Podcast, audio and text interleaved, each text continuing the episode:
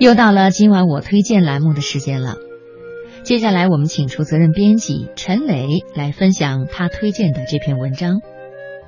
我有两个女性朋友，生孩子之前都在同一个单位，不过生完孩子之后的境遇呢却完全不同。一个朋友叫做阿玲，她生完孩子回到原单位按部就班的工作，但是因为精力有限，慢慢的成为了单位可有可无的人。在最近的一次裁员当中，她失业了。相比之下，同样产后返岗的阿布呢就从容了很多。她早就预料到产假之后会面临的问题，所以她也规划了她在怀孕期间要做的一些事情。因为这段时间呢非常的空闲，他决定用这个时间好好充电。他做的是外企的财务，原本就想系统性的学习美国的会计知识，所以利用那几个月的时间学习了。而抱着学习的态度，时间又充足，他学得很扎实，很快乐。之后一口气顺利通过了四个科目的考试，并且申请到了证书。回到原来的岗位，老板也对他大加赞赏。不久，他就从财务主管晋升为财务总监，薪资也几乎翻了一倍。人生如何来取胜呢？道理很简单，就是让你自己无可替代。前段时间我们工作室招人，一个小姑娘笑嘻嘻的进来，看了她的作品很不错，于是我就问她：“你想面试哪个岗位呀？”她说：“剪辑师。”其实我挺想聘她的。但是我们剧组的剪辑师既刻苦，能力又强，而且目前预算又不够。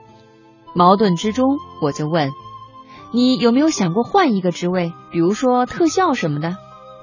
他说：“我不会呀。”我说：“那你还会什么呀？”他愣了一下，继续说：“我剪辑很不错的，您看了我的作品应该知道。”当时我非常的矛盾。因为他确实很优秀，可是工作岗位已经满了，优秀的人很多，先来后到，所以我们讨论了一会儿，最后推荐他去了另外的工作室。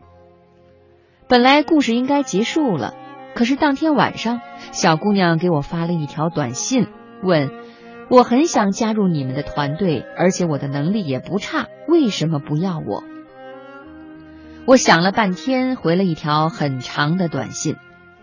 我是这样写的：小美，我们都看得出你很优秀，可是剪辑这项工作你还没有做到极致。虽然你到我们这里之后能力会提升的很快，你有超强的潜力，可是我们已经有了一个剪辑师岗位已经满了。你虽然优秀，但运气不是那么好。如果一个人无可替代，他的运气可能就好得多。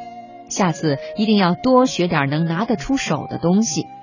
告诉你一句话，在以后的学习工作中，记得光优秀还不够，一定要卓越，一定要无可替代。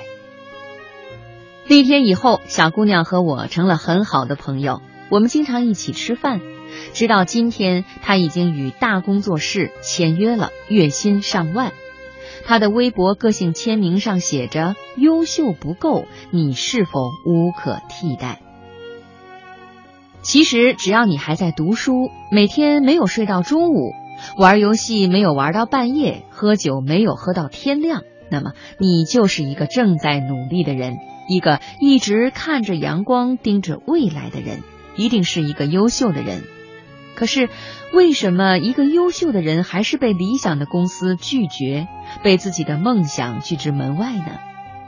因为在这个世界上，不是只要努力就能成功的，努力的人很多呀。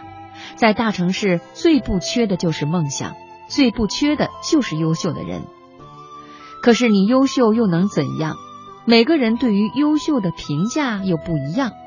既然优秀不够，那么就让自己无可替代吧。